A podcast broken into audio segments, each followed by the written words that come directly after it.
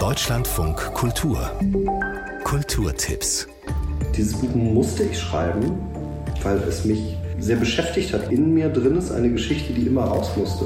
Die Geschichte eines jungen Fotografen, der kurz vor dem künstlerischen Durchbruch steht, seinen Vater verliert, eine eigene Familie gründet und depressiv wird.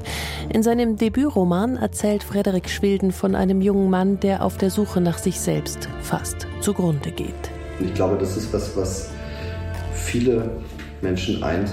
Der größte Feind, oder das ist man selber. Und darum geht es unter anderem in diesem Buch, was eigentlich eine große Liebeserklärung an eine, meine Frau ist. Frederik Schwilden liest aus Toxic Man, heute Abend im Rahmen des Wortspiele-Festivals in München.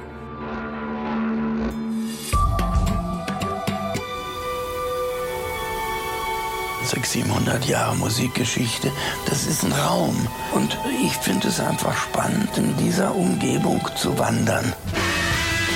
Irmin Schmidt lernte bei Karl-Heinz Stockhausen, dirigierte in Salzburg, Wien und Aachen und er gründete die legendäre Avantgarde-Formation Can. Keine Hierarchie, keine Komponisten, keine vorgegebene Struktur. Das sind politische Statements.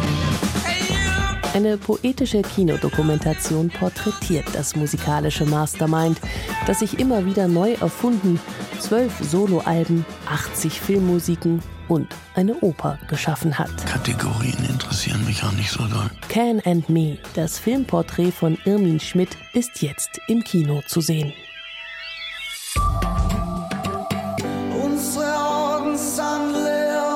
Ihre Musik speist sich direkt aus dem prallen Leben. So hat Keyboarder Christian Hummer den besonderen Wandersound einmal beschrieben. Der Tod des Gründungsmitglieds und Freunds nur wenige Tage vor der Veröffentlichung ihres selbstreferenziellen Albums Wander war für die verbliebene Band eine heftige Zäsur. Jetzt ist sie wieder auf Tour, heute in Würzburg.